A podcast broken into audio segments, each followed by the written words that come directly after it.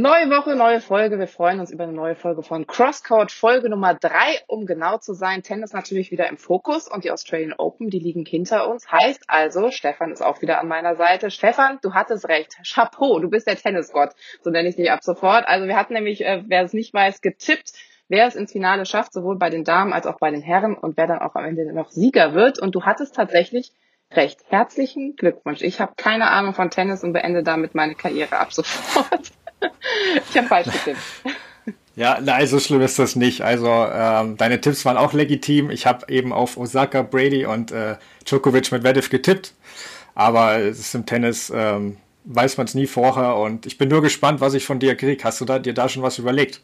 Ja, ich habe ja groß getönt, der Sieger bekommt irgendwas. Ich bin eigentlich davon ausgegangen, dass ich natürlich die Siegerin bin und einen schönen Blumenstrauß krieg. Nee, ähm, du kriegst von mir äh, einen gelben Tennisball. der goldene Tennisball sozusagen. Nee, ich überlege mir irgendwas. Ich habe ehrlich gesagt auch keine kreative Idee. Vielleicht kriegst du auch ein Match gegen mich und dann lasse ich dich gewinnen. Ist doch auch nett, oder? ja. Also man muss sagen, du hattest recht, Stefan. Also herzlichen Glückwunsch nochmal. Ähm, und ich freue mich sehr. Wir sind nämlich schon zu dritt und er hat auch schon ein bisschen äh, mitgegrinst, weil Sascha, ich weiß gar nicht, Sascha Bayen ist bei uns. Also Tennis-Coach, war auch mal Hitting-Partner, äh, muss man dazu sagen, von Serena Williams. Also hat schon sehr, sehr viel erlebt. Momentan eben äh, Trainer von Carolina Pliskova. Schön, dass du dir die Zeit nimmst, Sascha. Und danke, danke, dass ich hier sein darf. Hättest du auch richtig getippt, was äh, die Finalspiele angeht?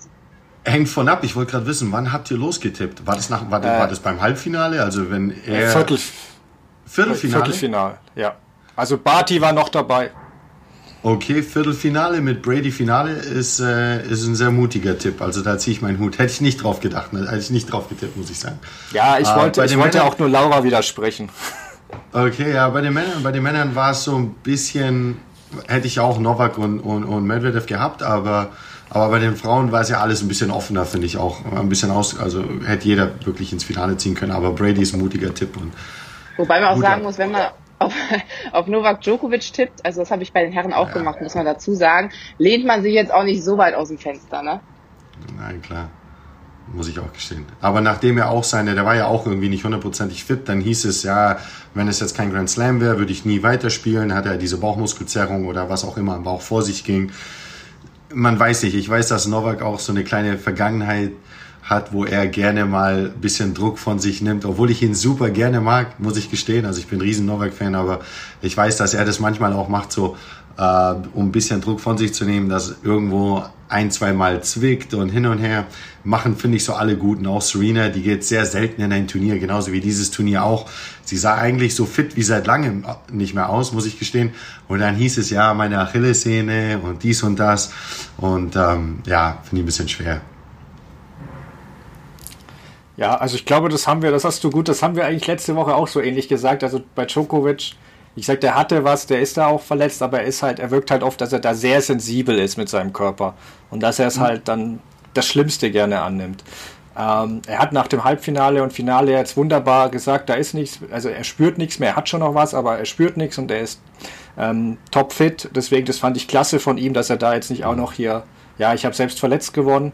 Ähm, ja, und bei Serena haben wir letztes Mal auch schon gelobt, wie sie sich wirklich sehr, sehr gut bewegt hat. Ja. Aber dazu ja. kommen wir ja gleich. Fangen wir, fangen wir mal mit dem Herrenfinale an, oder Laura? ich wollte gerade sagen, den Anzug haben wir auch gelobt, ne, von Serena Williams. Also Stimmt. Also meine ja, Herren.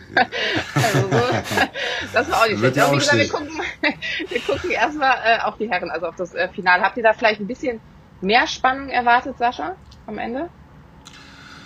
Ja und nein. Also ich finde immer so ein Finale, gerade wenn einer zum ersten Mal in einem Grand Slam Finale ist, kann zwei also zweiwegig ausgehen. It can go two ways. Either er spielt wirklich so out of his mind und äh, äh, ist in dem Moment wirklich so voll drin und genießt es und schiebt den Lauf seines Lebens, weil es ein Grand Slam Finale ist.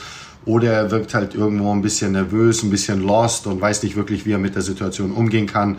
Und dann wird es ziemlich eindeutig, weil dann so einer wie Novak, der halt schon 18 Grand Slams, 17, 18, weil sie jetzt auch nicht gewonnen hat, 18. Äh, dann einfach weiß, wie man sich da verhält, wie man das beste Tennis spielt, unter den Umständen mit dem Druck umgeht und ihn halt einfach in drei Sätzen platt machen kann. Und es war halt dann doch eher so das Letztere, finde ich, wo halt Dani dann ein bisschen so planlos gewirkt hat.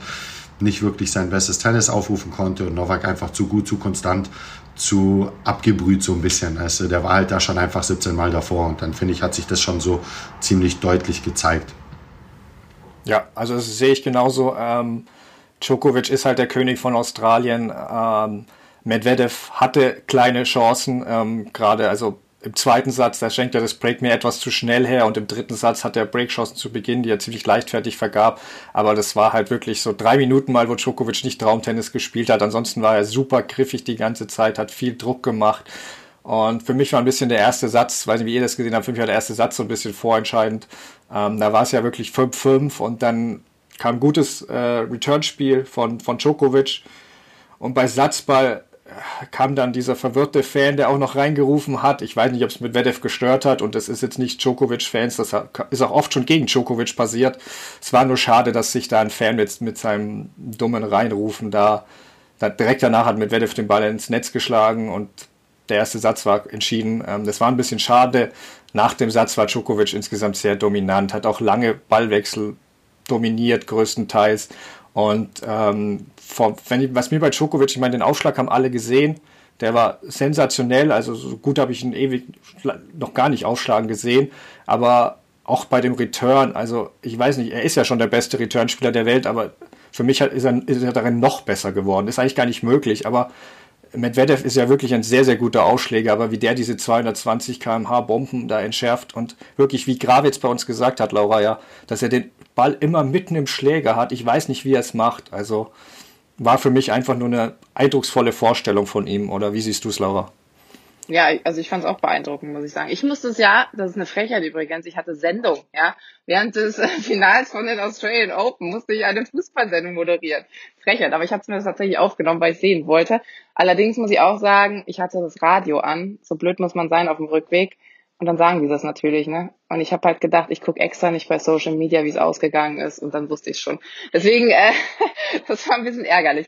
Aber ich fand auch, es war Wahnsinn, was Novak Djokovic da gezeigt hat. Vor allen Dingen ähm, vorher, du hattest gerade schon angesprochen, Sascha, mit der Verletzung, da wusste man ja nicht, ist es wirklich eine Verletzung, ja oder nein. Er hatte auch in dem einen oder anderen Spiel so ein paar Problemchen gezeigt, also ein paar Schwächen gezeigt.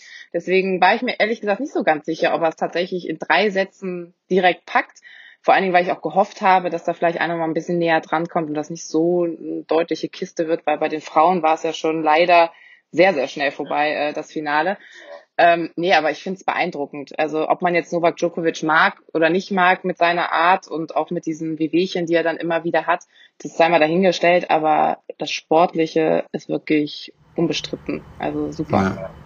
Ja, gebe ich recht. Ich glaube halt auch, wie Stefan schon meinte, auch der erste Satz ist halt wirklich schlagausgebend. Gerade bei, wenn man gegen die großen, gegen die großen drei, also wenn du gegen, das war jetzt das erste Mal, wo halt, okay, Beispiel Tsitsipas, aber ansonsten, wenn du normalerweise, ich weiß nicht, wann war das das letzte Mal, haben sie gesagt, ich glaube 2012 oder so, war doch irgendeine Statistik, das wo Rafa die ersten zwei Sätze gewonnen hat, danach Fonini. acht Jahre. I bei dem Grand Slam gab es das erst einmal zuvor gegen Fonini, ansonsten 2005 gegen Federer. Aber ja, das war kein Grand Slam. Das sind 16 Jahre her. Also wenn du in 16 Jahren nicht, ähm, nicht verlierst, nachdem du die ersten zwei Sätze gewinnst, dann ist es schon sehr demotivierend und heavy für den, für den Gegner. Und gerade auch hier, also gegen Novak, wenn du den ersten Satz nicht gewinnst, wird es halt schon, ja, die Luft wird halt einfach dünner. So, du merkst halt einfach, wow, fuck, jetzt, also er gibt dir halt einfach auch nichts und du musst halt noch mehr arbeiten und es wird nur noch länger und das, äh, das zerrt schon sehr an den Kräften mit der Nervosität zusammen. Das ist das erste Grand Slam-Finale für ihn. Zweite. Glaube ich, war das schon ähm, ja, ein bisschen nicht entmutigend, aber irgendwo so, so, so eine Art von Gewicht, die er dann einfach auf sich hatte. Aber ich glaube, den sehen wir öfter im Finale, oder? In Zukunft. Ja, ich denke auch bestimmt. Ja. Also bei Djokovic nur ganz kurz dazu noch, ich habe bei ihm auch das Gefühl, anders als bei Nadal, der ist immer im sechsten Gang, aber bei Djokovic habe ich schon das Gefühl, dass er die ersten Runden auch wirklich so im dritten, vierten Gang so, was er halt braucht, um zu gewinnen.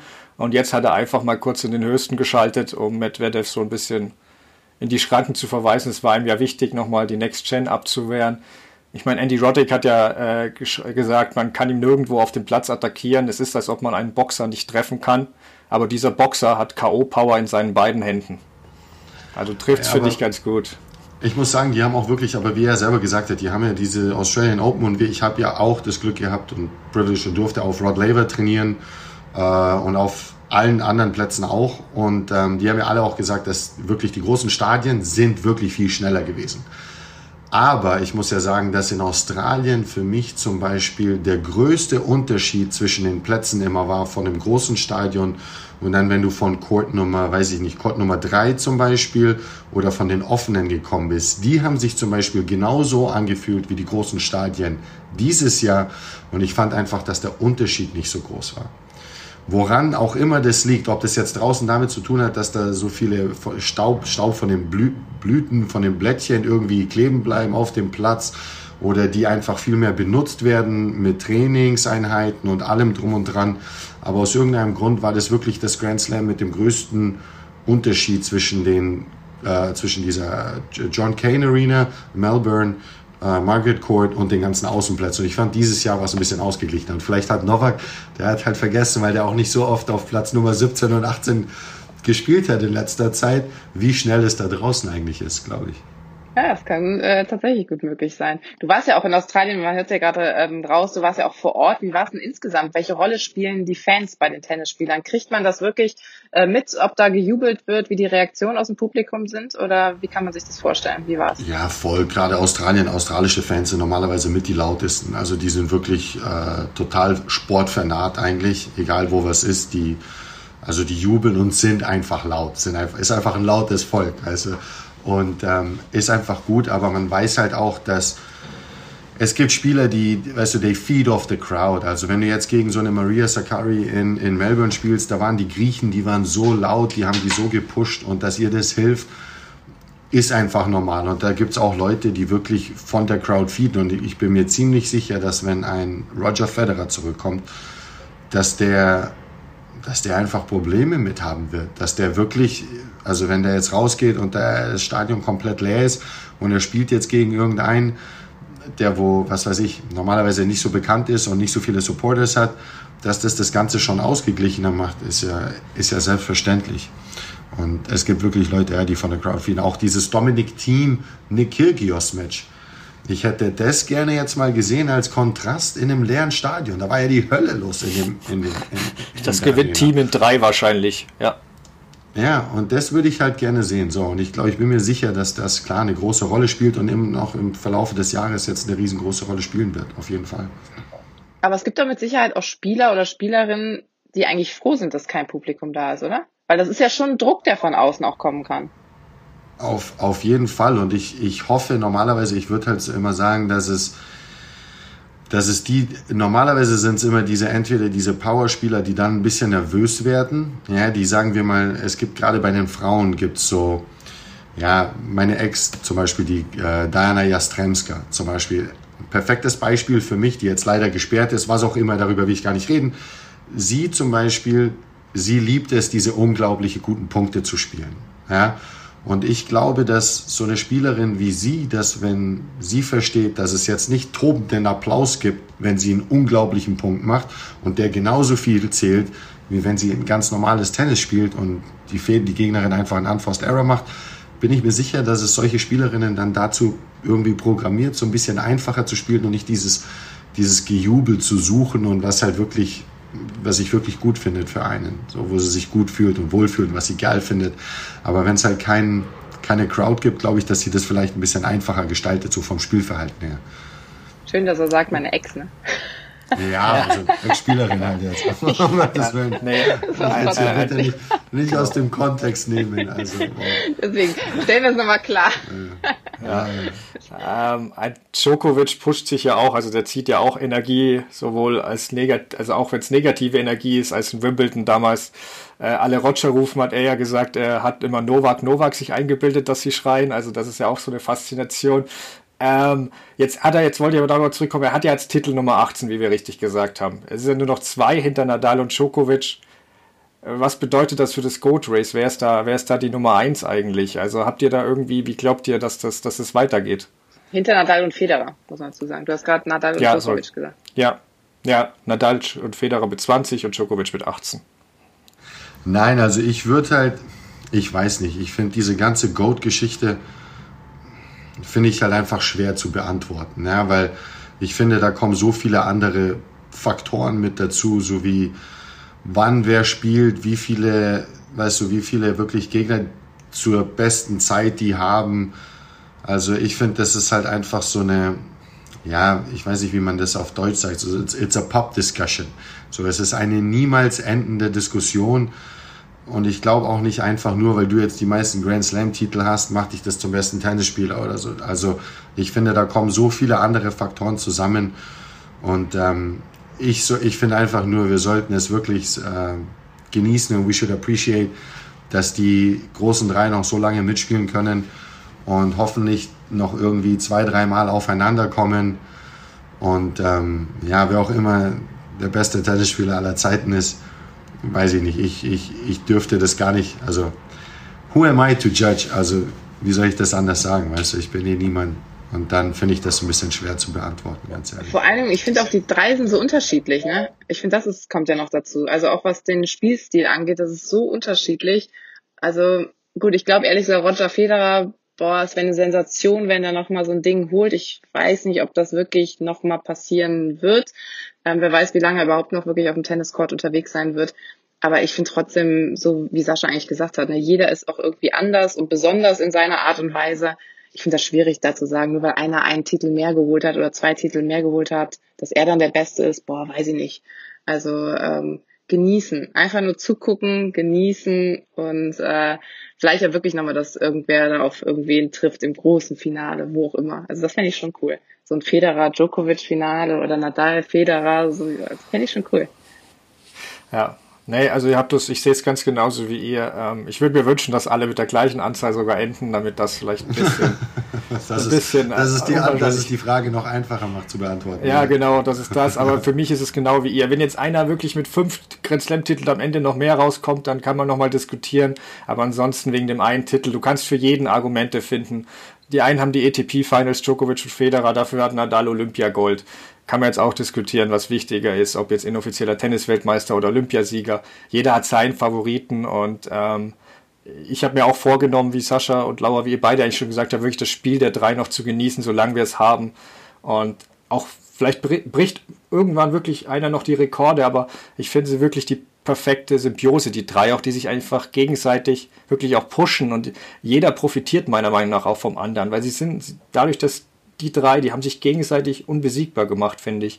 Weil, ähm, und ich glaube auch, dass ein Federer nur noch spielt, weil es die anderen beiden gibt. Ich glaube, dass die wirklich, Djokovic sagt ja auch, er wird so lange spielen, bis er den Rekord hat. Also ich glaube wirklich, dass wir alle davon profitieren. Deswegen sollten die Fans auch froh sein, dass es die anderen gibt. Also das ist meine Meinung. Aber ist es vielleicht bei den Frauen leichter, wenn man da an Serena Williams denkt, die natürlich, also so viele hat wie, also ich weiß gar nicht, wer kommt denn danach mit den Titeln? äh, überhaupt momentan. Offiziell ist halt, ja, Margaret Court ist halt offiziell noch vorne, aber die hat ja früher, also ich finde, die dürfte man halt eigentlich nicht dazu zählen, ja, weil sie halt, ja, andere Zeit und vier Matches, um Grand Slam zu gewinnen oder so. Das habe hab ich genauso gesagt. Die hat Australian Open gewonnen, als sonst elfmal, als sonst keiner hingereist ist. Habe ich genauso in der letzten Folge. Sehe ich wie du, für mich ist Serena vorne. Ähm, aber sie beschäftigt sie offenbar doch irgendwie noch. Also sagt sie zumindest, dass sie ja. schon noch im Kopf hat. das kannst, kannst, du mir glauben, dass die das beschäftigt. Aber das glaubt man irgendwie bei der nicht. Ich finde, die wirkt immer so total. Also ich finde jetzt, wo sie Mama geworden ist, noch entspannter irgendwie. Also ich glaube, sie hat auch gemerkt, es gibt vielleicht auch noch andere Sachen im Leben, außer eben nur Tennis, Tennis, Tennis. Äh, wie siehst du das? Du kennst sie ja. Nein. Nein. Also sie ist bestimmt entspannter geworden abseits des Platzes, aber wenn sie auf dem Platz ist, ist sie trotzdem immer noch Serena und sie ist nicht Mutter und sie will immer noch so sehr gewinnen wie davor und sie will ganz, ganz sicher diese 24 erreichen. Das ist so, that, that there is no doubt, dass es halt keine Zweifel gibt. Und ähm, ich glaube, dass das so einer der wenigen Gründe ist, warum sie überhaupt noch richtig, richtig mitspielt und richtig kämpfen will. So, dass es wirklich einfach nichts mehr gibt, dass einer sagen kann, so, ja, aber sie hat einen mehr, so, obwohl sie halt, wie Stefan schon meinte vorhin, einfach, ja, Australian Open gewonnen hat, wo keiner hingereist ist oder so. Und sie ist wirklich, ja, sie ist halt, was sie auszeichnet, sie ist einfach zu ehrgeizig dafür. Ja, und ich glaube im Moment, ich glaube im Moment, das Problem mit ihr, gut, sie hat auch gegen Naomi, also gegen eine unglaublich gute Spielerin, verloren, aber nichtsdestotrotz, ich glaube, dass in den vergangenen Finals zum Beispiel gegen Andrescu oder ja, wo es halt auch war, dass teilweise sie wollte es ein bisschen zu sehr. Und ich glaube, das hat man auch ja, in der Reaktion Naomi, wo ich mit Naomi unterwegs war, in dem Finale gesehen, dass ja, wenn du etwas zu sehr willst, ist es im Endeffekt genauso schlimm, wie wenn du es nicht genug willst. Ja, und ich glaube, dass sie muss so diese Balance finden jetzt im Moment ein bisschen zwischen ich will's, aber ich darf mich da nicht verkrampfen und ich darf es nicht zwanghaft wollen, ich darf es nicht probieren zu erzwingen, sondern ja, es einfach irgendwie so auf sich zukommen lassen, während ich dafür arbeite und während ich dafür die richtigen Entscheidungen treffe, was um Gottes Willen super, super schwer ist. Aber ja, ich glaube, im Moment ja. will sie es einen Tick zu sehr.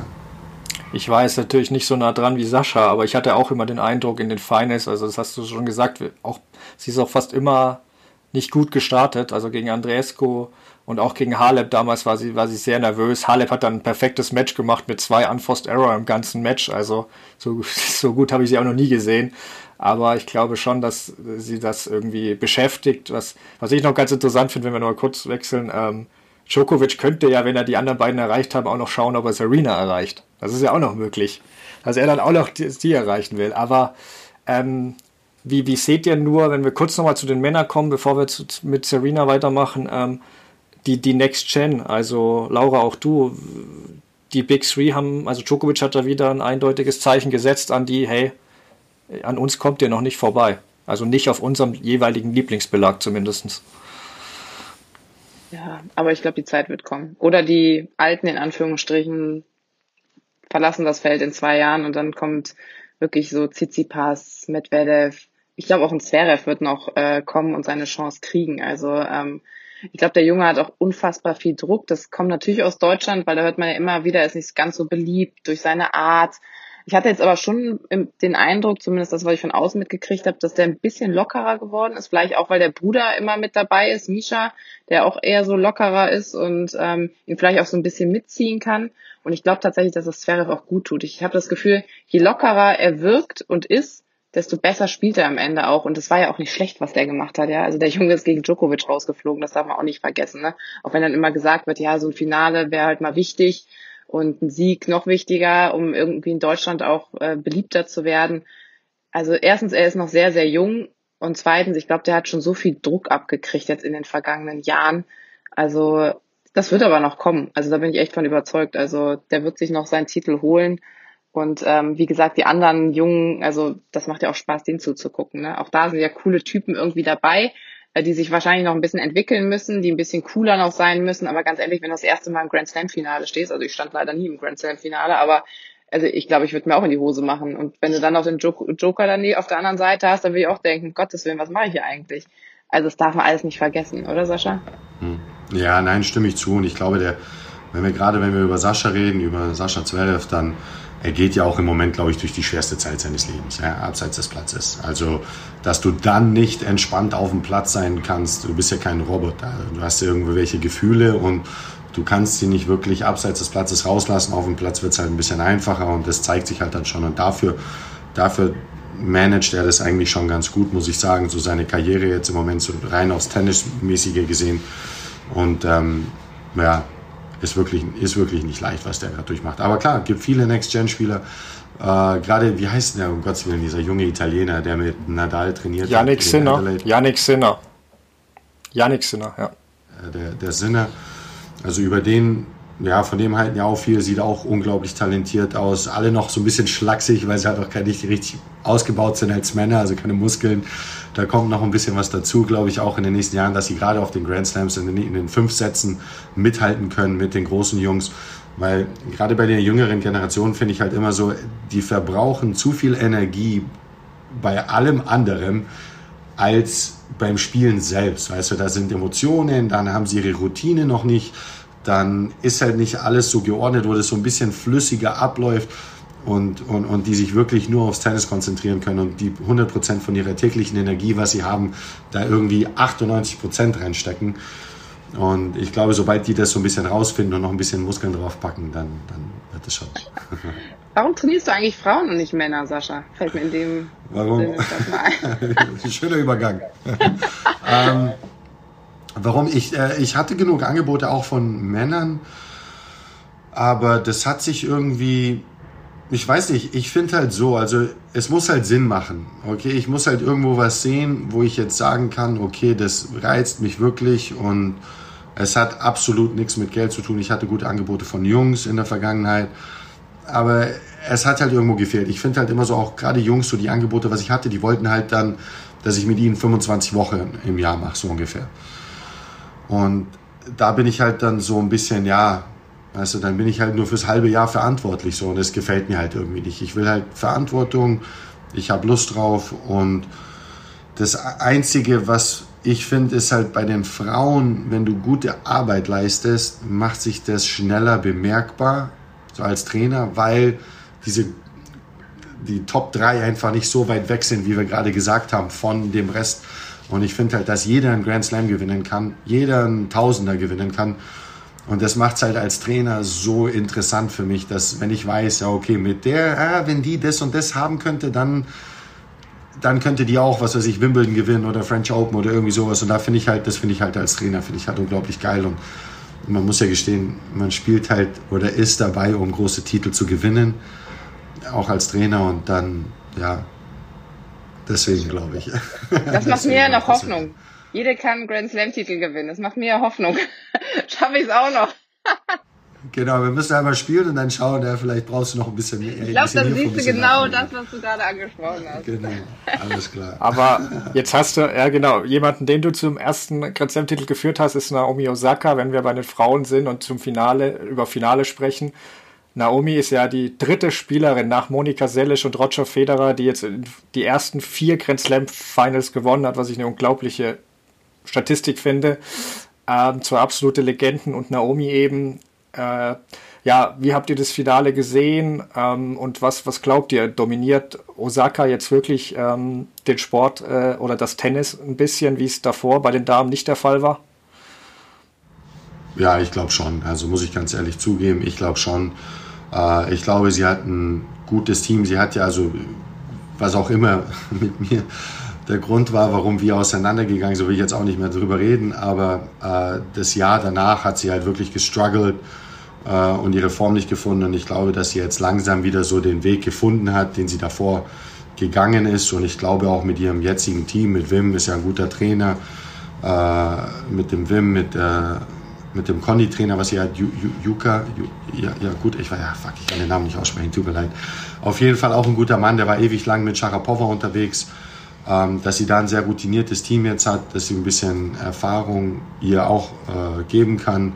Ich glaube, dass, dass sie da schon jetzt eigentlich dominieren sollte, ja. Also, ob sie jetzt wieder gewinnt, gewinnt, gewinnt, weiß ich nicht, aber zumindest wird sie jetzt oben bleiben und ich erwarte eigentlich schon eine gewisse Konstanz von ihr. Und ähm, ja, sie ist einfach zu gut. Sie ist einfach zu gut in offensiven und als auch im defensiven, wo man gesehen hat, gerade jetzt zum Beispiel eine geile Statistik, was gegen Muguruza war, wo sie Matchbälle hinten war. Von dem Zeitpunkt hat sie in den nächsten, ich glaube, es waren entweder 22 oder 20 Bällen kein Unforced Error mehr gemacht. Und das zeichnet sie halt einfach aus. So, dass wenn es wirklich drauf ankommt, sie sich sagt, okay, das mache ich nicht mehr. Und musst sie halt wirklich vom Platz schlagen. Ja, das war wirklich Djoko, Djokovic. Also wie Djokovic fand ich, was Osaka da gemacht hat. Für mich war das Spiel gegen Muguruza auch ähm, das Finale. War für mich das beste Spiel von der Qualität. Äh, ich würde gerne fitte Andreescu auf Hartplatz noch gegen sie sehen, aber ansonsten glaube ich wirklich, dass sie Hartplatz dominiert.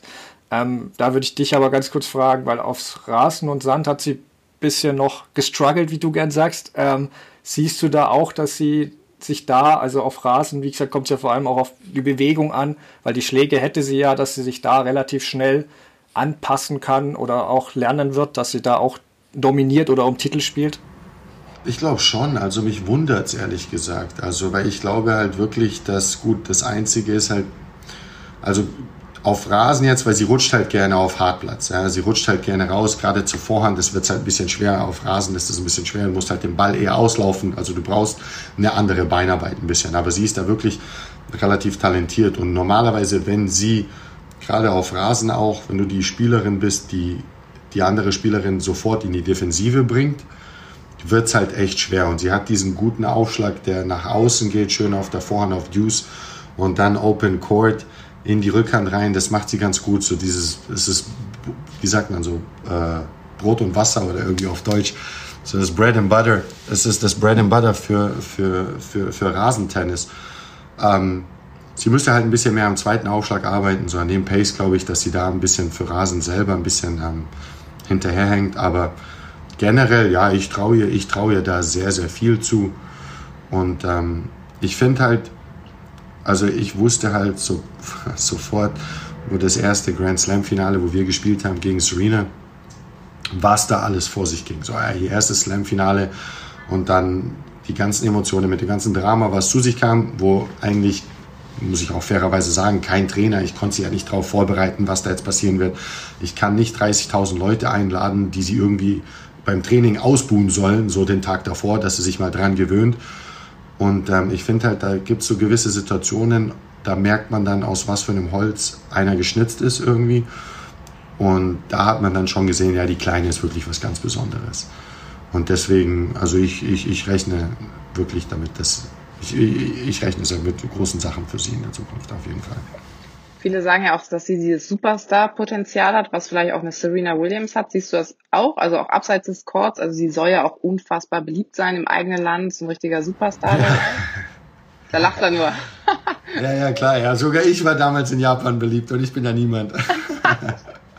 aber, aber ja, die, also ich finde halt, die, die Japaner generell ist so ein geiles Volk einfach, weil die, die tragen dich dann wirklich auf Händen. Und das haben wir ja mit Kei Nishikori schon gesehen. Er ist einer der bestverdienten Tennisspieler auch. Und ähm, ja, also hat sie ja. Sie hat ja jetzt, hieß Louis Vuitton Ambassador. Sie hat ähm, einen neuen Uhr-Deal unterschrieben. Sie ist Mastercard. Sie ist äh, so socially active, also setzt sich für äh, guten Zweck ja, setzt sich dafür, ja genau, setzt sich halt für gute Zwecke ein. Und ähm, also ich weiß nicht, was man noch mehr machen müsste, um, um wirklich so als Superstar dazustehen. Also sie hat schon wirklich, ja, sie hat schon gute Vorausgaben da auf jeden Fall. Bei deiner Größe haben die dich in Japan doch eher als Weltwunder betrachtet, oder? Nein, aber war wirklich witzig. Ich habe viele Obstkörbe bekommen, komischerweise. Obstkörbe? Von, ja, ich war, ich war im Gym auf dem Fahrrad, weißt du, schwitz mir einen ab, mach mir mein Cardio, und kam so eine alte Frau und äh, gibt mir so schön, reicht mir so ein Obstkorb so auf dem Bike und ich danke, weißt du, und dann bin ich echt damit weitergeradelt. Also ich finde das Volk einfach nice. Also wir merken uns, möchte man Sascha beeindrucken und eine Freude machen, bringt man einen Obstkorb vorbei. während, während er auf dem Bike sitzt. Aber weil wir jetzt schon, genau, weil wir jetzt schon auch bei Osaka und eben mit Serena waren, ähm, du hast ja Serena, warst ja lange Hitting-Partner und sehr eng mit ihr. Ähm, wie hast du das Match gesehen? Weil ich hatte den Eindruck, sie hatte nicht ihr bestes Match gemacht, Serena, aber Osaka ebenfalls nicht. Die hat ja auch nur 45% erste Ausschläge und ich finde, Osaka konnte ähnlich wie Djokovic einfach einen Gang hochschalten, als es nötig war. So bei 4-4 im zweiten Satz hat, als Serena mit dem Break zurückkam, hat wirklich äh, Osaka also für mich, du kennst sie besser, für mich sah es aus, als ob jetzt Osaka sich wieder sagt, okay, ich muss mich jetzt wieder fokussieren, weil sie hat sich dann bei jedem Punkt auf den Oberschenkel geklopft, immer mit sich gesprochen und da wusste ich irgendwie, okay, jetzt meint es ernst. Und dann hat sie direkt wieder das Break geholt und das fand ich schon sehr beeindruckend. Das fand ich eine Stufe, die Serena an dem Tag zumindest nicht hatte. Und ich, für mich persönlich, ich sehe es so, dass auf Hartplatz wird schwierig für Serena, wenn sie auf Osaka trifft, auch wenn sie einen guten Tag hat. Auf Sand ist viel möglich, da haben wir nicht so eine klare Favoritin, aber da muss Serena halt natürlich sehr lange Matches spielen auch. Und Wimbledon sehe ich als ihre größte Chance, falls sie diese 24, was du ja auch sagst, noch will. Was ihr ja wohl wichtig ist. Wie siehst du das? Wie siehst du das bei ihr? Wo traust du ihr am ehesten was zu? Und ja. Klar, nein, vollkommen. Also schließe ich mich dir an. Also wenn dann Wimbledon und ähm, das Einzige, was halt ist, jetzt werden die Hartplätze ein bisschen schneller. Das hilft dir halt auch, dass es diese langen Rallyes nicht mehr gibt, dass es nicht zu äh, physisch ist, das Match quasi, weil sie halt doch auch nicht mehr die jüngste ist. Aber generell, ich glaube so Wimbledon, Wimbledon, ja, Wimbledon oder US Open halt, wenn die Crowd wieder da ist. Also wenn Arthur Ashe voll ist, dass das dann, weißt du, die Gegnerin so ein bisschen vielleicht beeindruckt oder so unterbringt kann ich auch verstehen. Und ja, wenn dann Wimbledon oder US Open noch, aber fürs nächste Jahr wird es schwer, glaube ich auch. Bei Andreescu hat das ja damals auch so, hat man ja auch die Crowd, hat Serena dann nochmal auf 5-5, glaube ich, rangebracht damals. Aber dann hat es doch über die Linie gekriegt. Also es ist schon, ähm, ich würde noch, aber euch beide nochmal gern fragen, wie ihr das mit den deutschen Damen noch kurz seht. Ähm, äh, Sascha, du hast, warst ja auch mal bei Kerber im Gespräch, oder zumindest verfolgst du die deutschen Damen. Ähm, wie siehst du da das gerade? Jetzt ist nur Mona Bartel Runde 2 gekommen und klar, Julia Görges hat aufgehört. Bei Kerber und Petkovic wird es wahrscheinlich auch nicht mehr ewig gehen und dahinter kommt nichts. Wie, wie beurteilst du da den Stand des deutschen Damentennis? Boah, muss ich ganz ehrlich sagen, also ich habe ein bisschen zu viel zu tun, um mich wirklich damit jetzt zu beschäftigen. Ähm, klar kennt man die Größen noch von damals, also wie gesagt auch mit Angie und ich rechne trotzdem immer noch mit ihr, dass sie immer noch ein gutes Ergebnis vor sich hat. Auf jeden Fall hat sie das in sich. Ähm, diese Australian Open waren wirklich nicht ein normales Turnier, ja, mit der Quarantäne und mit dies und mit das und keine Fans und wieder Fans und wieder keine Fans. Also es war kein normales Turnier, es waren keine normalen Voraussetzungen, alleine schon nach der Reise. Sie war in harter Quarantäne, muss man fairerweise sagen, ja, zwei Wochen. Ähm, generell, ich, ich weiß nicht, wie der Deutsche Tennisbund, was danach kommt, wie die arbeiten, wie die das strukturieren. Also ich kann einfach kein Urteil, ich kann einfach kein Urteil geben, wenn ich nicht so die ganzen Hintergründe weiß. Aber ich glaube trotzdem, dass Angie ähm, Angie hat noch ein gutes, auf jeden Fall noch ein gutes Ergebnis in sich. 100 Pro bin ich davon überzeugt. Die ist eine Kämpferin. Und, ähm, und ja, Mona ist schön jetzt wieder zurückzusehen. Die hat ja Protected Ranking, die hat ja ewig lange auch nicht mehr gespielt gehabt. Schön, dass sie wieder ein paar Matches so reinkommt. Und äh, ja, ich glaube trotzdem, dass, dass da noch irgendwas passieren wird. Hoffe ich zumindest. Wäre schön. Ja, hoffen tun wir es, glaube ich, alle. Ne? Also ich weiß ehrlich gesagt nicht, ob das in diesem Jahr noch irgendwie was wird. Und man hat ja auch so ein bisschen Sorge gehabt, gerade bei Kerber, dass sie nicht doch irgendwie hinwirft. Ne? Also man hat ja, also so richtig ein Statement gab es ja auch nie danach. Ähm, viele haben dann gesagt, boah, ob sie nicht irgendwie doch jetzt genug hat einfach oder wie Jule Görges. Also ich finde das sehr, sehr schade, dass sie aufgehört hat, weil ähm, ich finde, das war echt äh, eine sehr, sehr wichtige äh, Person auch im deutschen Tennis. Ähm, aber ich bin mal gespannt, was Angie da noch rauszaubern kann und wird und will vor allen Dingen auch. Also bei ihr war es ja, aber muss ja auch sagen, immer so ein Auf und Ab so ein bisschen. Ne? Also dann hatte man sie irgendwie gefühlt schon abgeschrieben und dann äh, kam sie wieder. Ne? Also deswegen zutrauen würde ich auch noch einiges und hoffen eh. Also aus deutscher Sicht äh, hoffe ich mal, dass das noch was wird. Kommen wir dann doch noch zum Schluss äh, zu jemandem, worüber Sascha sicher vieles weiß, äh, Carolina Pliskova. Ähm, die hatte in den ersten beiden Runden ja richtig gute Leistungen gezeigt, gerade gegen Collins, was ich jetzt schon nicht ungefährlich fand, da die ganz gut drauf war. Dann kam Mukova, diese gut kennt, gefährliche Spielerin, war im Halbfinale. Das zeigt's ja, aber da haben ja beide auch zusammen trainiert. Ähm, hatte sie Carolina besser durchschaut oder woran lag das und was ist beim zweiten Satz nach 5-0 passiert? Habt ihr da schon eine Erklärung? Müssen wir, müssen wir darüber reden. ähm, ja, was ist da passiert? Wie gesagt, vorhin, vorhin habe ich das Beispiel mit Serena erklärt. So, wenn jemand etwas zu sehr will, dann ist es nicht, ist es genauso schlimm, wie wenn man es nicht genug will. Ja, und bei ihr, was ich halt so schade finde, ist, dass die Kaya, also die Carolina, sie will wirklich. Ja, sie will, weil alle reden so, ja, du hast alles gewonnen, nur kein Grand Slam und hin und her, du warst Nummer eins, aber bist quasi nicht wirklich eine Nummer eins, weil du nie einen Grand Slam gewonnen hast. Und was mir halt so ein bisschen weh tut irgendwie bei ihr gerade zu sehen, ist, dass sie es zeigt, es sieht so aus, als würde sie es nicht wollen, als wäre es ihr egal, als, als würde sie auf dem Platz stehen und ja, whatever und hat wieder schlechte Laune und hin und her. Wenn ich aber mit ihr abseits des Platzes rede oder wir das analysieren und so, und du merkst richtig, dass sie das einfach zu sehr will und sie wirklich leider ein bisschen da erstarrt. Okay, also sie wird so ein bisschen stiff.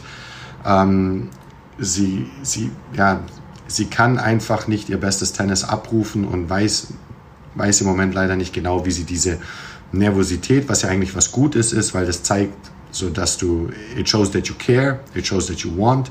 Weil wenn du nicht nervös wirst, dann ist es dir komplett egal. So.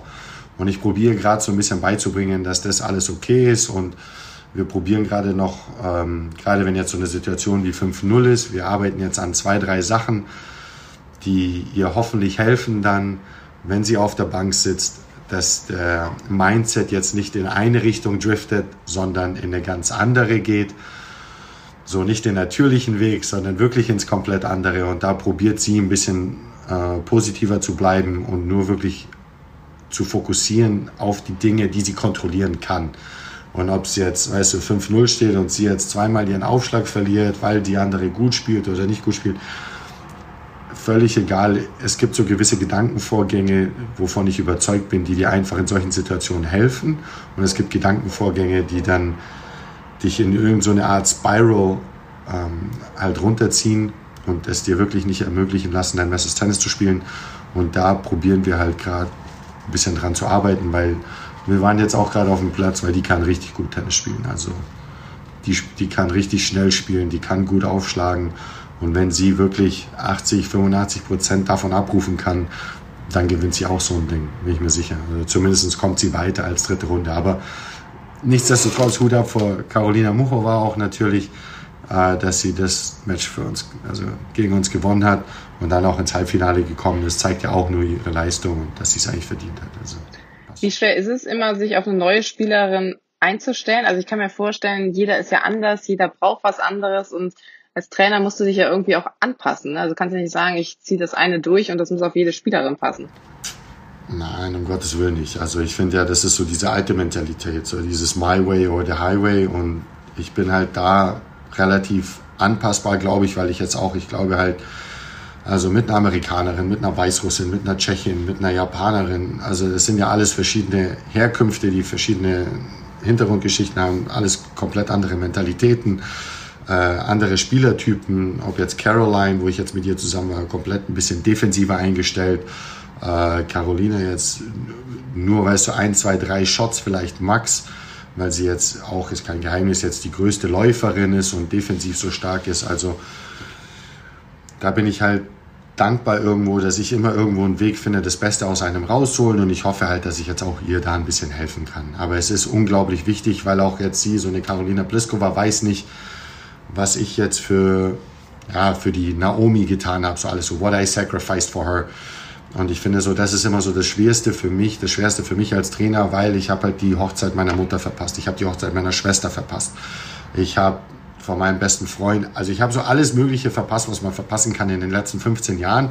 Und wenn ich jetzt zum Beispiel mit der Caroline jetzt anfange hier und jetzt heiratet meine kleine Schwester und nach zwei Monaten sage ich, du pass auf, ich kann da vielleicht nicht zum Turnier, ich würde so gern meine Schwester bei der Hochzeit, weil so einmal sein, dann finde ich halt, dann weiß sie nicht, ja, äh, Weißt du, jetzt, der Sascha will jetzt nach zwei Monaten schon, will er frei haben, weil er zur Hochzeit von seiner Schwester will. Sie weiß halt nicht, was ich jetzt für die anderen schon geopfert habe, um hier zu sein, um in der Position zu sein und so. Und das finde ich halt ein bisschen schwer immer, aber ist okay. Es macht mir noch unglaublich Spaß. Ich bin bereit, diese extra Meile zu gehen. Ich mache alles mit. Wir pushen uns gegenseitig im Kondi, äh, was wir jetzt dann gleich auch wieder haben. Und ähm, wie gesagt, also ich, ich würde es im Moment noch nicht anders wollen und solange mir das noch so leicht fällt, mache ich das noch und wenn nicht, dann gebe ich Stunden. Dann passt. Äh, meine letzte Frage noch dazu, wie, wie, wie geht es jetzt mit der Tour weiter? Wie, geht's, wie, wie plant ihr das? Einige haben ja die Bubble an einem Ort vorgeschlagen. Und ja, und wie ist deine und Carolinas Haltung dazu mit, äh, mit all diesen ja, Schwierigkeiten, die aktuell da warten? Ja, also wir haben, ja, also gut, Klar wäre es einfacher, wenn man das irgendwie so wie die NBA macht, also drei Turniere oder so, dass man jetzt drei, vier Wochen lang einen Ort aussucht, alles in der Bubble, ohne hin und her reisen, alle drin bleiben. Aber es gibt Turniere, ich bin super dankbar dafür, ich weiß, dass Carolina super dankbar dafür ist. Und ähm, ja, mit uns geht es jetzt mit Doha weiter. Wir fliegen jetzt nach Doha, dann Dubai. Äh, Indian Wells findet ja nicht statt, aber wir wissen, dass Florida sicher stattfinden wird mit Miami. Und gut. Also ich denke mal, dass die, dass die, ist halt schwer, ist halt schwer, die ganzen Turniere an einem Ort zu haben, weil die anderen Turniere, Entschuldige, die anderen Turniere halt dafür auch wirklich Geld verlieren halt einfach. Und ja, solange es Turniere gibt, mir persönlich ist es egal wo oder wie. Und ähm, Hauptsache, ich bin dankbar, dass ich einen Job habe drüber und ich kann arbeiten und mehr brauche ich nicht. Ob ich jetzt zwei Wochen in Quarantäne muss oder nicht, Solange ich Handeln habe, WLAN und ein Fernsehen passt. ja, und ich glaube, äh, alle normalen Tennisspieler, die freuen sich, wenn dann irgendwann wieder die Plätze überhaupt äh, offen haben und man ein paar Bälle wieder schlagen kann. Also ich hoffe und glaube fest daran, dass das jetzt vielleicht im Frühjahr irgendwann wieder der Fall ist, wenn es draußen schön warm ist und äh, dann alle wieder ganz normal Tennis spielen können, Stefan, ne? Dann setzt du alles um, was du bei den Australian Open abgeguckt hast. Absolut. Und dann kriege ich ja noch mein Match mit dir. Ah ja, der Ehrenpreis. Ich lass dich gewinnen, habe ich ja gesagt. Ne? Dann bin ich schon mal raus. Also, aber es hat jede Menge Spaß gemacht. Danke dir, Sascha, dass du dir die Zeit genommen hast. Wir drücken natürlich weiterhin die Daumen, dass alles so läuft, wie ihr euch das vorstellt und dass vielleicht wirklich mal ein Grand Slam-Titel bei Carolina dann am Ende auch rausspringt. Also wir werden das natürlich weiter beobachten. Und Stefan, uns gibt's dann spätestens wieder, wenn das nächste große Turnier ansteht. Hoffentlich, wenn alles nach Plan läuft, dann die French Open. Ne? Also abonniert uns, dann verpasst ihr keine Folge. So sieht's aus. Also bis bald.